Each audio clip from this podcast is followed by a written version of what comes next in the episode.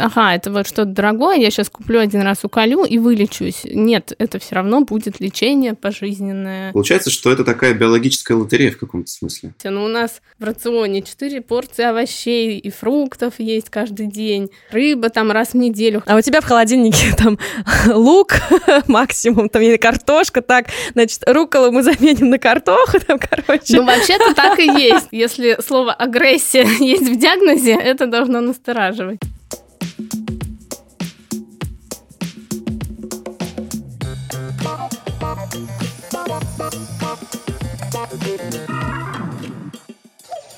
Доброго здоровья! Это снова подкаст о здоровье и качестве жизни без шапки. И с вами его ведущие, как всегда, Антон Бойко и Полина Полищук. Что ж, дорогие друзья, что вам приходит в голову, когда вы слышите слово «ревматолог»? Может быть, ревматизм, а на самом деле диагноза такого нет. В общем, подумайте хорошенько. А знаете ли вы, кстати, что ревматолог занимается лечением аутоиммунных заболеваний? А вообще помните, что такое аутоиммунные заболевания? В общем, сегодня в нашей студии ревматолог клиники Лахта, младший научный сотрудник Центра Алмазова Кира Зоткина. Кира, здравствуйте. Всем привет. По традиции, вопрос, который, как оказалось, как мы узнали перед эфиром, на который Кира не очень любит отвечать, но все-таки мы его зададим по традиции. Почему вы стали ревматологом? Ну, э, изначально, конечно, я тоже там не то чтобы мечтала стать ревматологом. Я не знала до самого последнего момента, кем я хочу стать. Поэтому я пошла в интернатуру по терапии сначала после института. Это как экскурсия такая по терапевтическим специальностям. И там мне показалось, что ревматология будет наиболее интересна среди вот этих терапевтических специальностей. И вот. поперла. И поперла, да. Супер. Ну, собственно, поехали тогда э, к теме выпуска. Что вообще такое аутоиммунные заболевания? И какой врач ими занимается? Потому что для меня, например, как вот мы опять же там говорили еще до выпуска, это всегда была загадка, ну, до тех пор, пока я не начала заниматься медицинской коммуникацией. И типа люди говорят, вот у меня там суставы болят, ревматизм, еще что-то, и ты не понимаешь, где там ревматоидный артрит, где там красная волчанка, где еще что-то, вроде как будто все э, диагнозы скидываются в одну кучу, и люди даже сами не знают, чем болеют. Вот, поэтому просветите, пожалуйста. Вообще аутоиммунных заболеваний достаточно много, и не всеми э, занимается ревматолог. Ревматолог занимается системными заболеваниями, когда несколько органов э, поражается. Например, аутоиммунный тиреоидит или сахарный диабет первого типа — это тоже аутоиммунные заболевания, но ими занимается эндокринолог, потому что поражается один орган. Или псориаз. Им занимается, соответственно, дерматолог. А вот есть еще псориатический артрит, им уже ревматолог занимается. Офигеть. Сложно. Сложно, да. Мы иногда сами не знаем, ну, какой врач должен тем или иным заболеванием заниматься, потому что есть очень редкие патологии. Сейчас новые открываются заболевания разные. Вот последние, ну, буквально 10 лет отделилась аутоиммунная патология от аутовоспалительной, и это немножко разное. Офигеть. Вот, то есть действительно все усложняется. Ну, то есть можно было, короче говоря, можно было на матан идти с таким же успехом, да, по, по сложности того, чем занимаетесь. Почему-то почему матан сложнее для меня был. А их распространенность вообще в популяции насколько высока? То есть как часто, не знаю, люди приходят э, по этим проблемам? Ну, опять же, если все аутоиммунные заболевания брать, то их достаточно много. То есть аутоиммунный тиреоидит – это самое частое заболевание аутоиммунное. А именно ревматологических их мало. Э, например, вообще, если врачей брать в России, то ревматологов всего полторы тысячи на всю Россию. Ну вот да, это я тоже помню, что это редкое. Да, потому что профессия. патологии эти достаточно редки. Ну, тоже, если их всех вместе сложить, кажется, что их много получается. Ну, по популяции размазано просто, по сути. Да, а что относится к, к аутоиммунным заболеваниям? То есть вот вы привели в пример тиреоидит, а что еще, например? А, ну, если говорить о том, что именно ревматолог лечит, самыми известными будут как раз системная красная волчанка и ревматоидный артрит. Это такие классические аутоиммунные заболевания. Если все наши брать заболевания, то они будут вот в числе самых первых по частоте. Слышу слово «волчанка». Не знаю, как часто, произнося слово «волчанка», вам говорят про доктора Хауса, и э, не знаю, насколько это раздражает или нет, но все же, а можете немножко про эти заболевания рассказать? А, наверное, возможно, можно начать с волчанки как раз. Ну, как раз э, доктора Хауса я не смотрела, мне не очень сериал нравится, потому что он не, нереалистичный. Э, но я рада, что хотя бы оттуда кто-то знает про заболевания наши, потому что чем я занимаюсь, вообще, ну, практически никто не понимает. Иногда пациенты приходят на прием и говорят, вот меня к вам направили, а вы вообще кто? Вот.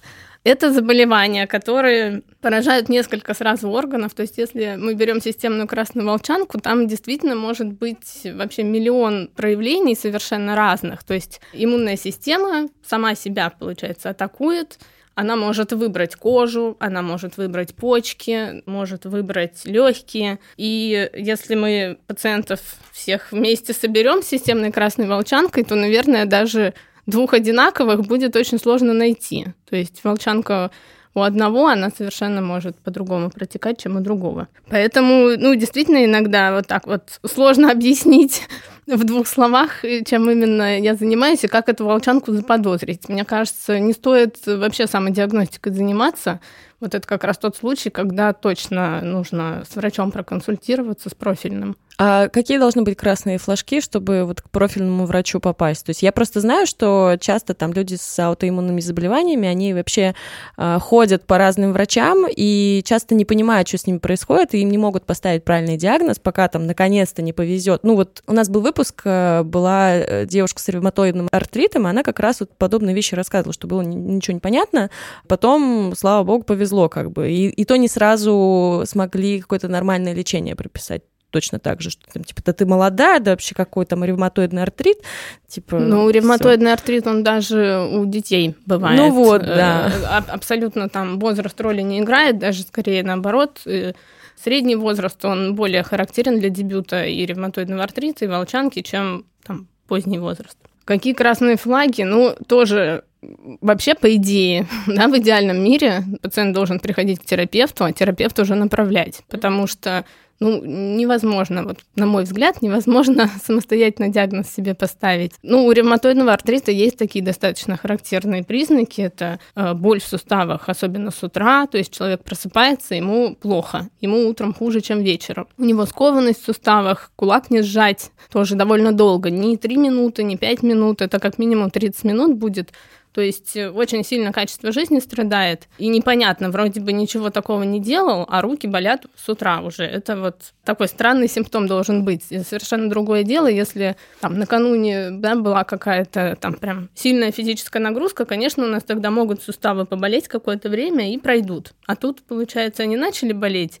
недели проходят, а они все болят и болят и болят. Ну да, вот насколько я знаю и помню, вот как раз тоже с того выпуска у нас гостья говорила, что ну просто это жизнь с постоянной болью. Ну, то есть вот можно сказать про аутоиммунные заболевания, что вот один из э, постоянных симптомов, э, сопровождающих вот эти, все эти диагнозы, это боль. Если брать э, заболевания, которые поражают опорно-двигательный аппарат, да, но та же самая красная волчанка, она суставы поражает далеко не всегда, может поражать почки, а тогда человек вообще ничего не будет чувствовать. То есть болезнь может атаковать, ну, условно говоря, любой орган непредсказуемым образом, и мы можем этого даже не понять. Правильно я понимаю, что получается ответ заключается в том, что нужно регулярно просто проводить чекапы. И, предположим, видя э, проблемы с почками через там э, анализ крови мочи, э, может возникнуть вот какой-то как раз флаг у терапевта, и он может пойти и копать дальше.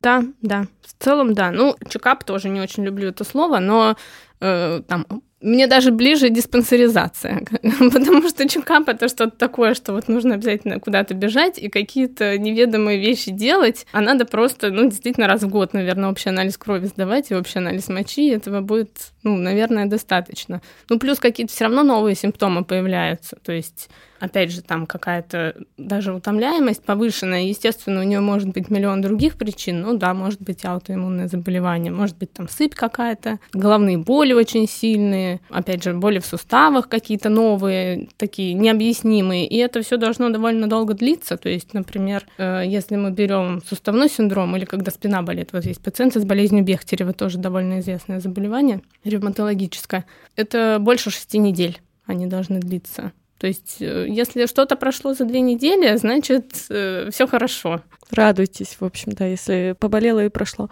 А, хорошо, а вот э, почему так получается, что аутоиммунные заболевания, они имеют часто схожие симптомы? То есть это из-за того, что у них там причина какая-то общая, ну, в том, что иммунитет, собственно, там нападает на отдельные органы или сразу несколько берет, или какая вообще причина? Ну, отчасти да, потому что у нас клетки иммунной системы, они есть абсолютно везде. И вот как себя, да, как, как себя поведет э, иммунная система, иногда действительно ну, невозможно предсказать. У нас был как раз выпуск э, на тему иммунитета, где а, наша гостья а, сравнила иммунную систему с жандармами, с полицейскими. Мы всегда считаем, что это что-то такое хорошее, да, иммунная система, а по факту это ОМОН, который как говорится, если дать ненужную команду, неправильную, может начать э, бить сам организм, а не то, что в него попадает. Да, хорошее сравнение, да, мне понравилось. Да, и когда мы хотим играть с иммунитетом и заниматься его модуляцией, ну, это как бы в контексте жандарма звучит несколько странно. Да, стимулировать ничего не надо, действительно. Да, природа, кажется, все предусмотрела миллионами лет эволюции, вот, и кучей смертей тех, кто не смог приспособиться. Ну, в общем, да.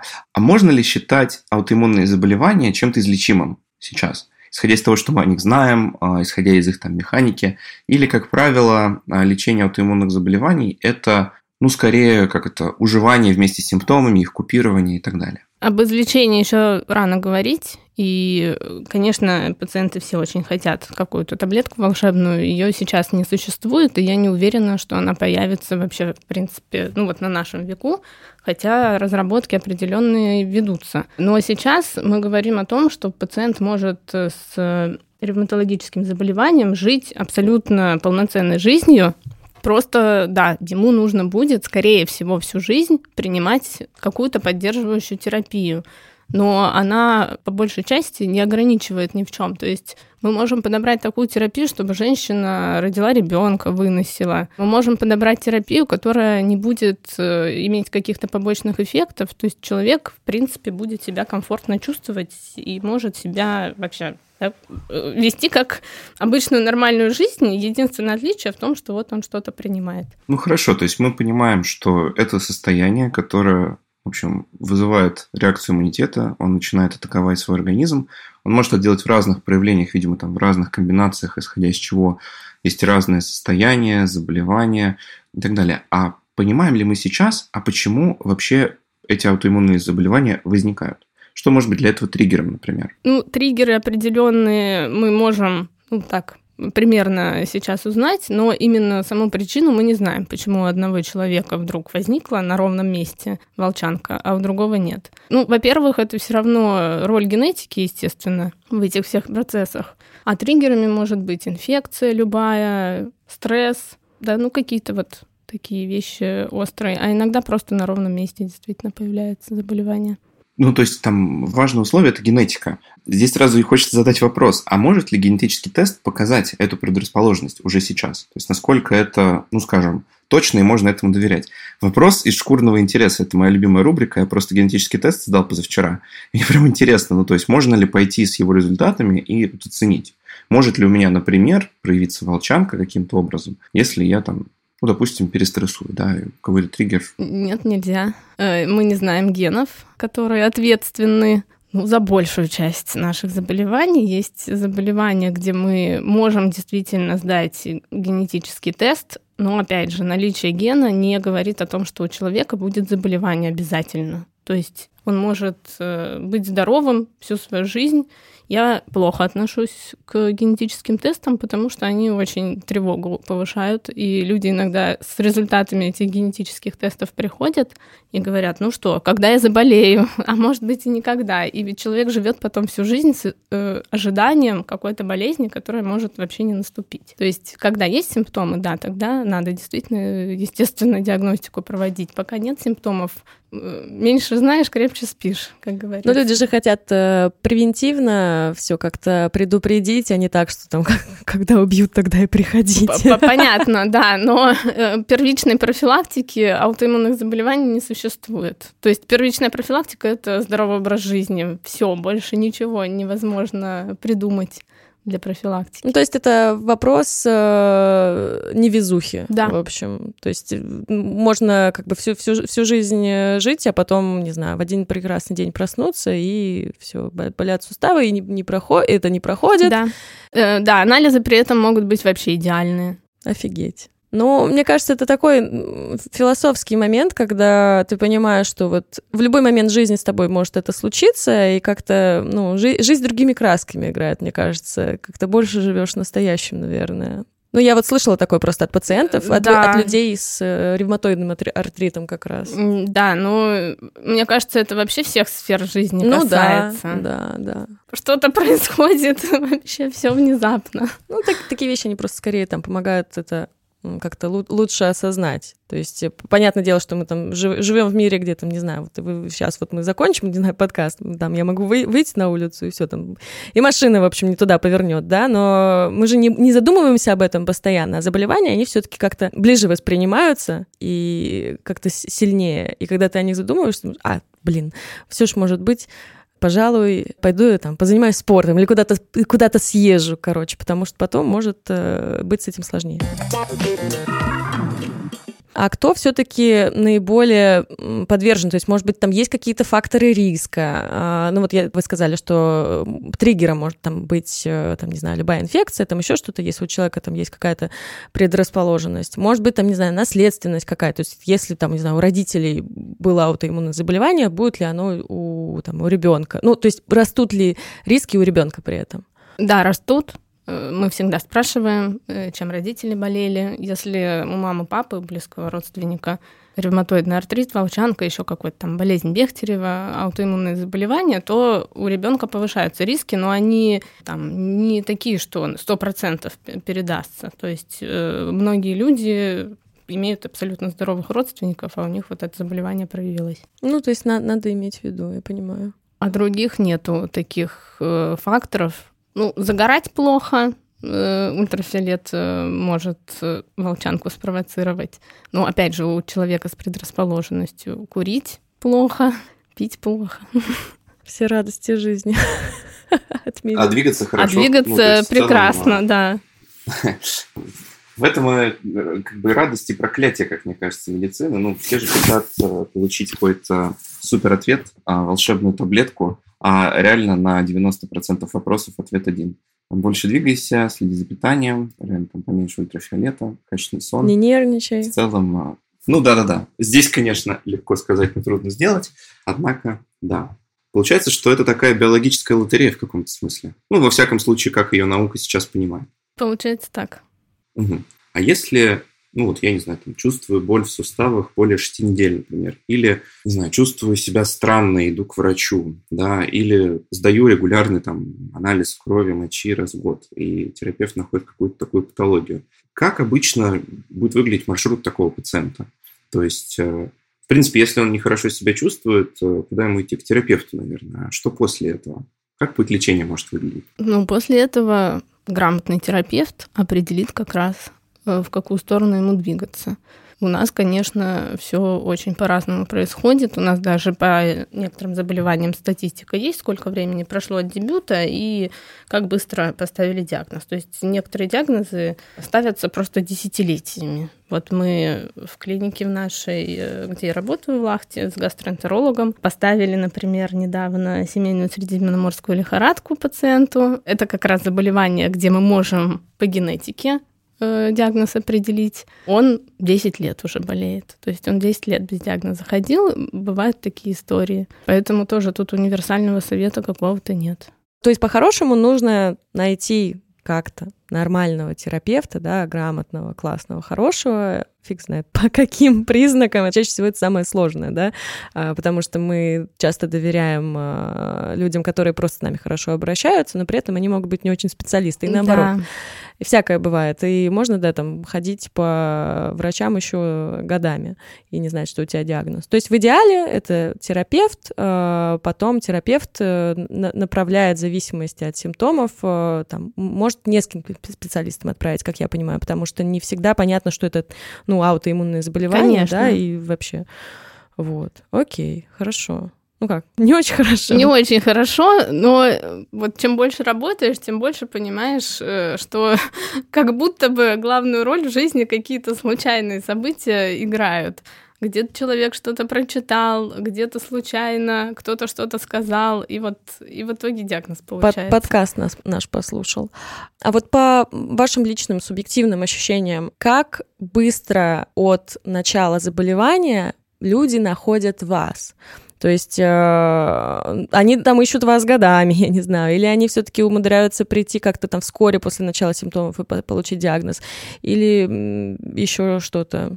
Ну, ну как, когда я работала в системе ОМС, там люди долго очень доходили до ревматолога, потому что это сначала терапевт в поликлинике, у которого мало времени. Я не хочу говорить, что плохие терапевты, я так не считаю. Э, терапевты хорошие, просто у них реально мало времени разобраться. Потом направление, соответственно, в ревматологическую больницу. Очередь там была, по крайней мере, когда я там работала, около двух-трех месяцев к специалисту. Но, с другой стороны, это как в Европе. То есть в Европе к узкому специалисту тоже такая очередь, 3-6 месяцев к ревматологу. Абсолютно спокойно может человек ждать. Ну, в частной медицине, конечно, попроще. То есть тоже человек что-то где-то прочитал, кто-то порекомендовал, и он быстрее попадает.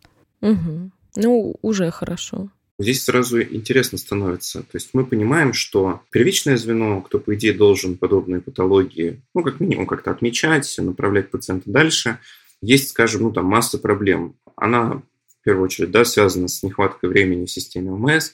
Думаю, что все-таки, исходя из истории там, нашей гости, у которой был ревматоидный артрит, ну, как бы и, и не факт, что в целом-то и заметят, все-таки, ну, по разным причинам, да.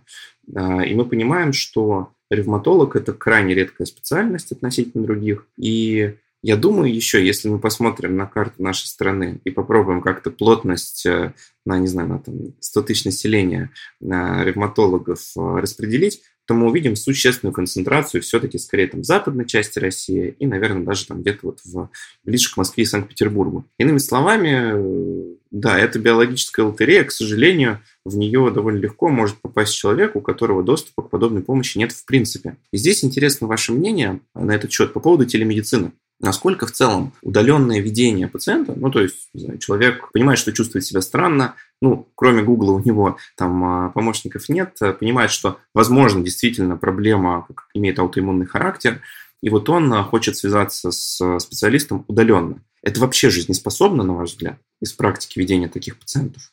Ну, это такой вопрос сложный, потому что в ревматологии, если, опять же, брать заболевания, где суставы поражаются, их нужно все таки потрогать. И часто бывает, что анализы хорошие, что визуально вроде как ничего такого сверхъестественного не происходит. Естественно, бывает у нас, что коленку раздуло, как мяч. Но бывает, что чуть-чуть э, припухлость есть, и мы ее не увидим там на видео где-то в зуме не сможем рассмотреть. И потрогать тоже надо. Э, вот тут сложно будет дистанционно диагноз поставить как-то. То есть только по анализам получается и по описанию человеком своих жалоб. Иногда этого достаточно, но все-таки в ревматологии осмотр, он значение очень большое имеет. Я пациентов онлайн консультирую, но это всегда какой-то риск определенный, какая-то тревога у меня есть, что что-то я не додумала, не допоняла, потому что было такое не раз, что сначала у меня человек онлайн проконсультировался, а потом пришел на прием сам, и на приеме абсолютно другая картина.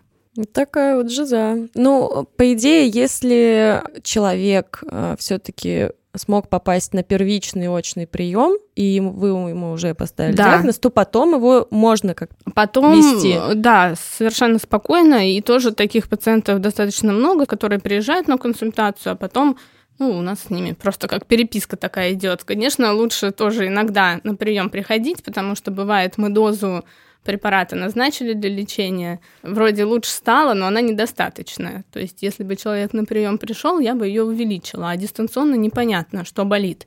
Боли-то бывают разные, бывают боли вот эти воспалительные наши, ревматологические, а бывает боль, которая связана с нетренированностью, наоборот, с повышенной нагрузкой. Это гораздо чаще встречается, чем ревматологические проблемы. То есть у меня пол приема я просто дифференцирую, человеку надо к ортопеду или все таки к ревматологу. И большинству нужно к ортопеду грамотному пойти и тем же самым спортом заняться или к реабилитологу. Яростно плюсую. У меня просто была история недавно. Значит, э, проснулся я как-то чувствую, что у меня ниже левого локтя неметь все начало.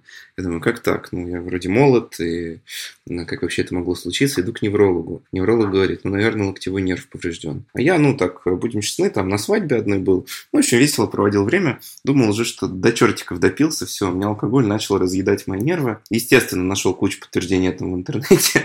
Вот. Э, сделал УЗИ локтевого нерва специальных, ездил, искал специалиста. Пришел потом к травматологу, говорит, а он мне говорит, а у вас вот, как вы думаете, в прошлые два дня вот могла быть ситуация, что вы локоть могли ушибить? И тут я начинаю вспоминать, как мы все проводили. В общем, да, вы совершенно правы. Действительно. Зачастую все гораздо более прозаично. Да, это очень часто бывает, и человек травмы не помнит, не потому что даже он был на свадьбе, а просто бежал-бежал, споткнулся и дальше побежал, а болеть уже начало на следующий день. Ну да. Да я так тоже вся все синяки постоянно нахожу, думаю, откуда это вообще, что это, как, где я там ушиблась. Хорошо, про лечение все таки хочется поговорить. Э, часто от пациентов с аутоиммунными заболеваниями э, я слышу про то, что вот э, терапия есть, и она действительно помогает, но много побочных эффектов. То есть вот прям и там аппетит повышенный, и ну, разносит, и отекаешь, и то, и все, и пятое, и десятое.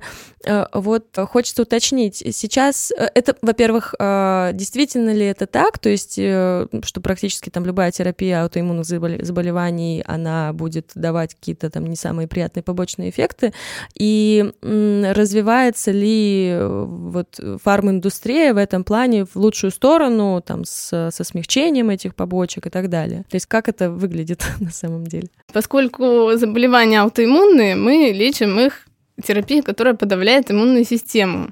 Иммуносупрессанты. Иммуносупрессанты. Не совсем она ее там в ноль подавляет, она ее усмиряет, я бы так это сказала. Есть э, новые разработки, генно-инженерная терапия появилась буквально там в последние 20 лет. Хочется сказать про препараты, от которых разносят. Традиционно есть такое да, мнение, что все заболевания аутоиммунные лечатся преднизолоном. Это гормоны глюкокортикоиды, они называются. Сейчас уже мы стараемся эти препараты применять по минимуму. Да, есть заболевания, та же самая системная красная волчанка, лечение которой, ну, просто пока что без гормонов, э, ну, не, не жизнеспособно. Или системные васкулиты, еще более редкие заболевания, тоже в основном мы их лечим гормонами. Сначала это очень большие дозы, потом эта доза постепенно-постепенно снижается. Некоторые люди вынуждены небольшую дозу принимать всю жизнь, но целом тенденция такая есть к тому, чтобы гормоны именно отменять и э, назначать те препараты, у которых наименьшее количество побочных эффектов. Побочные эффекты все контролируются, мы о них знаем, и стараемся подобрать терапию, которая не будет никакие побочные эффекты давать. Да, у какого-то человека может быть непереносимость того или иного препарата, тогда мы просто методом подбора выбираем другой. Нету сейчас пока что анализа такого, который бы показал, вот этому человеку метотрексат подходит, а этому сульфасилазин. Мы просто идем от э, самого доступного и самого эффективного. Там может быть да, по статистике к наименее эффективному, но вот этому человеку этот препарат подойдет. Поэтому страдать, естественно, не нужно будет всю жизнь. Э, есть правило такое в медицине во всей что лечение не должно быть тяжелее болезни. Вот, в общем-то, мы этим принципом руководствуемся. Ну да, баланс вреда и пользы. Вот. Насчет того, что разносят, у меня как раз такая интересная была ситуация. Я два дня принимала в Дагестане пациентов, там такие достаточно специфические люди, такой город э, религиозный достаточно был. Мне было интересно просто съездить туда, посмотреть. Там очень хорошие ревматологи, по крайней мере, те, которых я знаю, но доверие очень низкое у людей к своим врачам, поэтому вот приезжает из Санкт-Петербурга врач, они все записываются, идут. И они очень не любят всю жизнь терапию принимать, они ждут волшебную таблетку, думают, что сейчас врач из Питера приедет и что-то вылечит, наколдует. наколдует их, да, не знаю, наложением рук или чем-то еще. И у них есть какая-то биологическая добавка. Они все мне через одного про нее рассказывали. Я думала, что ж такое-то, что за волшебный препарат? Там э, в составе какие-то растения написаны, что вот он натуральный, растительный, без побочных эффектов, и они мне рассказывают, что вот они прям летают после него, и тут одна пациентка говорит, я его начала принимать, мне стало так хорошо, так хорошо, но я как начала есть, и ем, и ем, и щеки такие круглые стали, я думаю, да там преднизолон просто, и у себя в блоге написала про это, и мне доктора э, и местные, и наши тоже сказали, да-да-да, я тоже догадался, что что-то там не то, мы еще так подумали, какая там доза может быть, быть, судя по эффекту, и доза, видимо, не маленькая. Э, ну вот, иногда вот так вот бывает. Мы поэтому и говорим, не надо БАДы никакие принимать, потому что все что угодно может быть в этих БАДах. Никакое растение, там, цветочек, который там написан, он не, не может давать такой эффект. Просто не может. А, а люди, получается, вот этот БАД принимают, он у них там вообще самый любимый. Да, не мудрено. Здесь проблема в чем? То есть этот бат, он а, нечистым образом производится, то есть он нелегальный по сути. Ну просто бат, в котором есть стероиды, ну, как будто бы там чего-то вот как-то бы надо там кому-то бы этим озадачиться, там, лицензированием каким-то. Ну, а вот я, э, ну, я буквально вчера вот вернулась, собственно, из Дагестана, я не знаю, как с этим бороться, у меня пока идей нет. Это производство написано Индия, он продается на Зоне, на Wildberries, там куча отзывов прекрасных и два ужасных, видимо, у тех, у кого там язвенная болезнь желудка началась, потому что это один из побочных эффектов от этой терапии. Как с этим бороться, я себе не представляю, потому что состав заявлен другой, то есть нужно куда-то на экспертизу отдавать, а что потом с этой экспертизой делать? Ну, нет никаких способов борьбы, вот каких-то простых. Подобный случай был с триптофаном, который там с серотонином помогает, что-то такое. В Америке БАДы с ним начали выпускать, и у нескольких людей был какой-то летальный исход. Так оказалось, ну, что БАД просто грязно производился, скажем так. То есть там а, дело не в триптофане было, а еще в каком-то элементе, сейчас не вспомню каком, а, который у людей вызывал дореакцию. Это, ну, как бы жесть, да. То есть, получается, дорогие слушатели, аккуратно. Говорится, доктор, э, мне так бодро после этой Кока-Колы, а дело в 20-х годах, и тогда в Кока-Колу кокаин добавляли, да? Да, именно так. Да, и от кашля героин принимали. Ой, еще байку вспомню тоже, раз уж начали про БАДы наши любимые. Были истории про то, что вот там, значит, э, для мужчин от э, эректильной дисфункции, значит, вот такие-то бабы, бабы, БАДы, короче, э, красный дракон, там, ну, какая-то жесть, там все эти китайские какие-то там якобы секретные травы, там, собранные в 6 утра, я не знаю, там, за горой. Ну, и как бы они действительно помогали, значит, все прекрасно работает у мужчин, а потом оказалось, что на самом деле туда Виагру клали. Это частая история, причем, да, она есть постоянно публикации такие в США, они все время выпускают, сколько БАДов содержало реальные действующие вещества. Вот те и БАДы. В общем, правильно я понимаю, что никакие БАДы, никак, ни превентивно, ни, ни, ни не превентивно, в общем, ни до, ни после, они не помогут справиться с симптомами любых аутоиммунных заболеваний. Абсолютно точно. Угу. То есть даже нет смысла там, э, вот сейчас говорят, витами, вот витамины надо там превентивно попить, а, вот витамин D вообще на все влияет. Ну, я знаю, что, да, понятное дело, там есть профилактическая доза витамина D, которая там нужна, ну, всем там условно. Но сейчас его иногда люди некоторые возводят в абсолют и говорят, ну вот все, вот если не пить витамин D, то будешь вообще всем подряд болеть, а если будешь пить, то вообще все будет классно. Вот Тут есть какая-то связь? Ну, сразу понятно, что какое-то одно вещество не может отвечать за все. это было бы слишком просто. Э, да, витамин D нужен, естественно, но у меня уже от этого витамина D, естественно, глаз дергается. Конечно, всем надо профилактическую дозу принимать, никто не спорит. А глаз дергается почему? Все-таки потому приходят что... говорят, что... Ну, потому что везде, везде, особенно как ковид начался, про этот витамин D, потом я много лет э, занималась остеопорозом, который напрямую с витамином D связан, и тоже про этот витамин D все говорили. Он кости не укрепляет сам по себе. Это просто как э, проводник кальция, а кальций это как кирпичи. То есть, если мы остеопороз лечим, мы должны препараты назначать, которые останавливают разрушение костной ткани. Это лекарства будут. То есть все равно витамин D, по сути, это тоже биологическая активная добавка. Это ну, БАД, кальций это БАД. Но мы теоретически можем это все из пищи получить. Если человек целью задастся, он может и витамин D из пищи получить в достаточном количестве. Рыбка, рыбка жирная. Да, средиземноморский тип питания Самый... Пицца.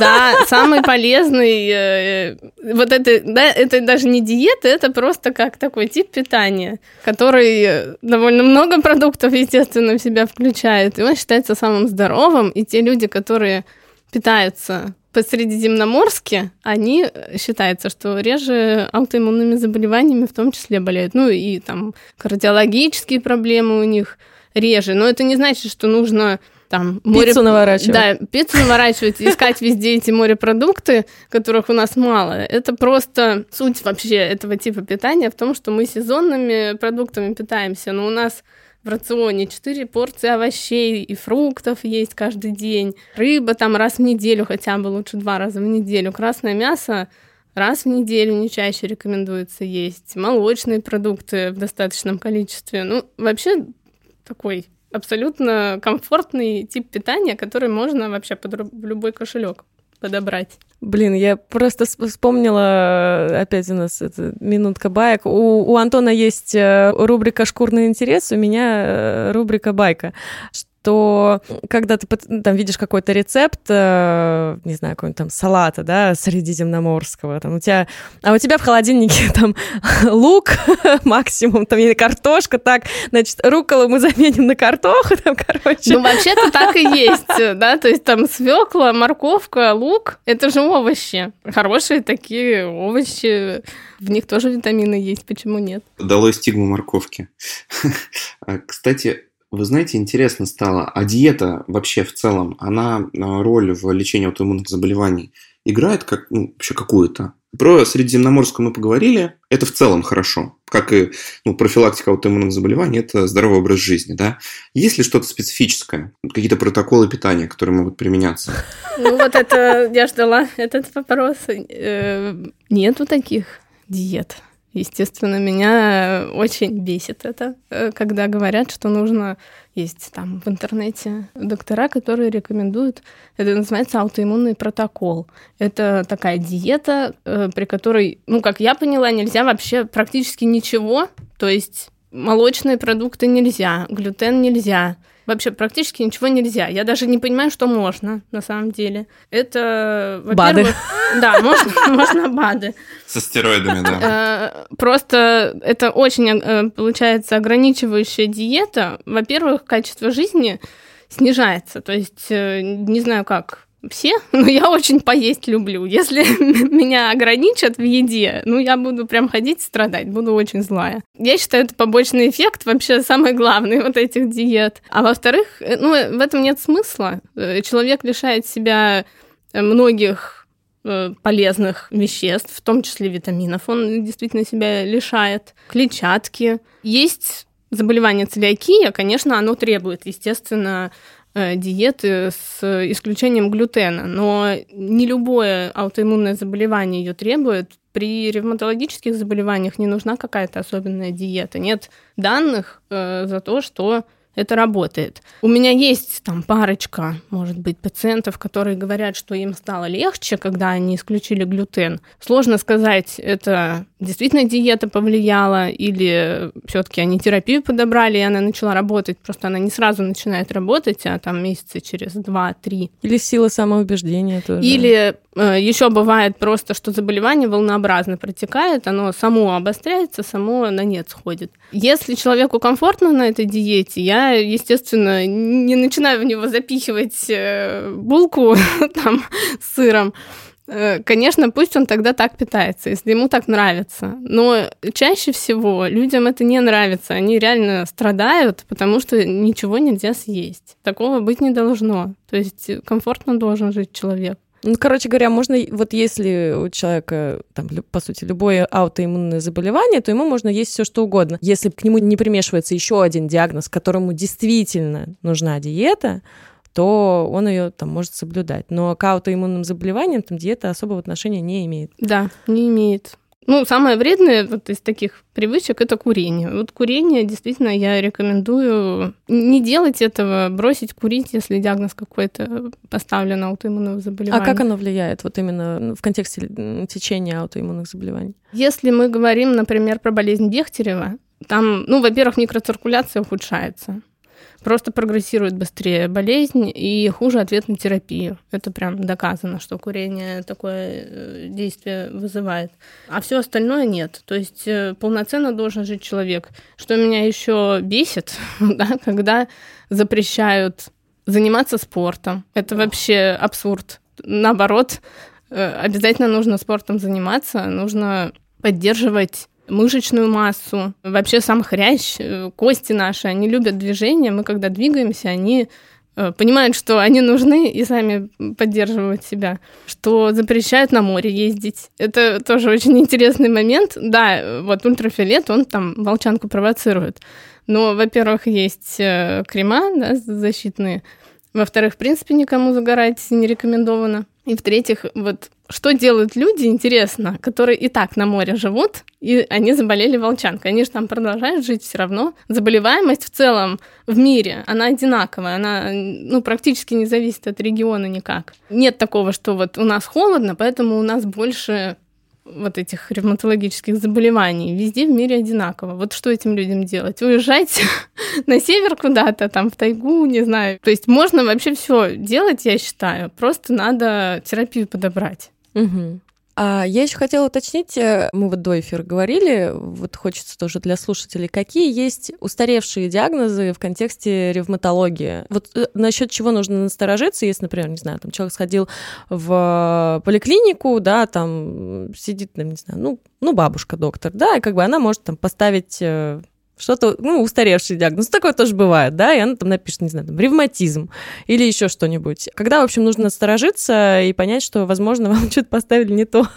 Э, ну вот ревматизм как раз, такого диагноза нету сейчас в современных классификациях. Это устаревший диагноз. Э, то, что называли раньше ревматизм, сейчас называется острая ревматическая лихорадка, это детское заболевание, да, но после ангин, э, как осложнение, можно сказать им болеют дети в основном. То есть, если это человек старше 18, ну, практически нереально, чтобы он острой ревматической лихорадкой заболел. И это именно лихорадка, то есть температура будет, э, там, поражение сердца в первую очередь, э, достаточно много симптомов, которые наведут врача на мысль об этом заболевании.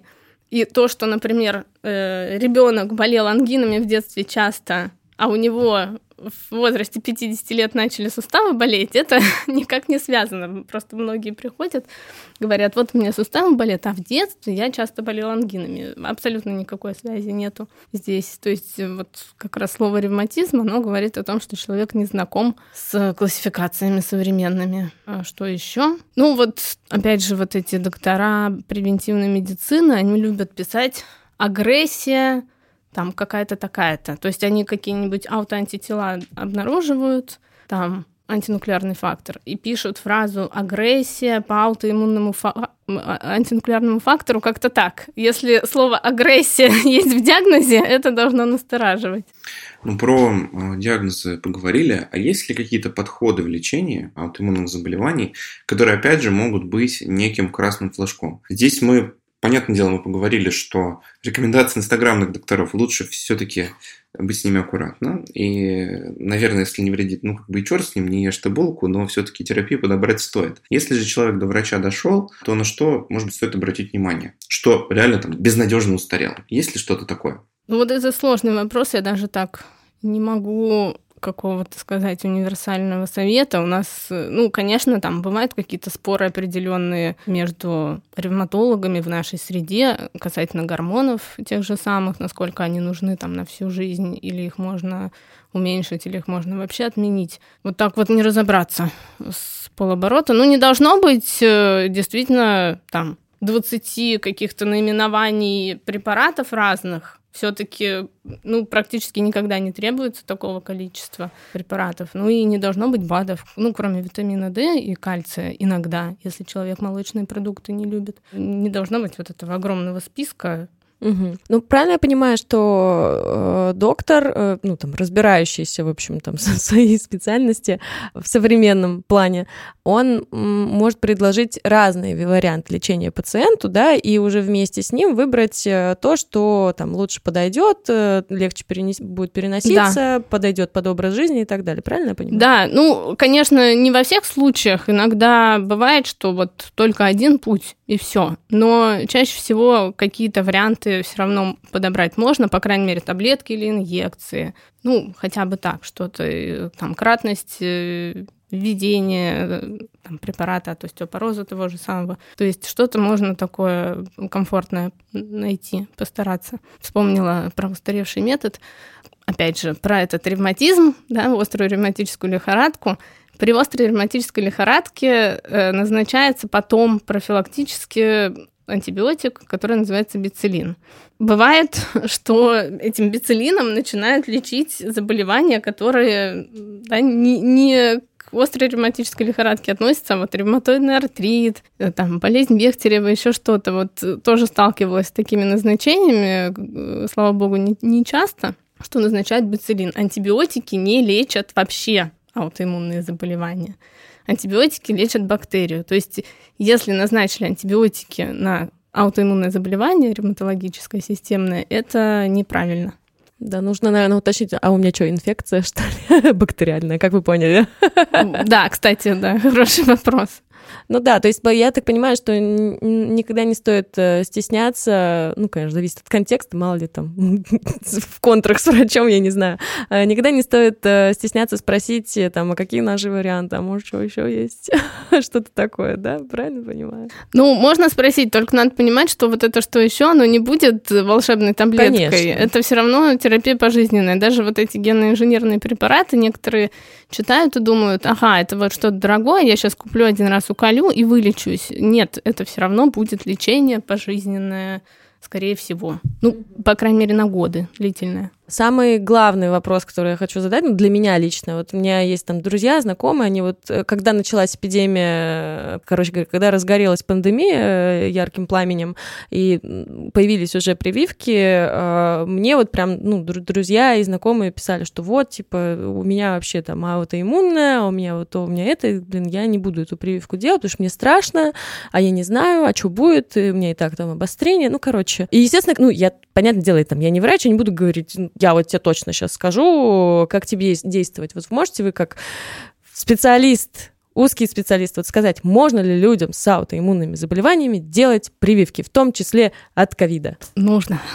Во. Почему? Нужно, потому что если диагноз э, аутоиммунного заболевания уже стоит, то человек в группе риска. То есть он эту инфекцию может перенести тяжелее, и инфекция, сама живая дикая инфекция, она может ухудшить течение заболевания с гораздо большей вероятностью, чем прививка, потому что прививка, в частности от ковида, это не живые вакцины, они не могут там размножиться, они не могут вызвать заболевания непосредственно. С живыми вакцинами, да, есть ограничения определенные, особенно если человек иммуносупрессивную терапию получает, но живых вакцин не очень много а большинство вакцин не живые. И э, наоборот, чем больше человек э, имеет хронических заболеваний, тем ему важнее вакцинация. Может ли прививка спровоцировать какое-то аутоиммунное заболевание? Ну, я тут лукавить не буду. Вообще, в теории, да, возможно. Опять же, как и стресс, как и инфекция, просто инфекция – Триггером может быть, опять же, с гораздо большей вероятностью, и довольно много у нас пациентов новых появилось э, после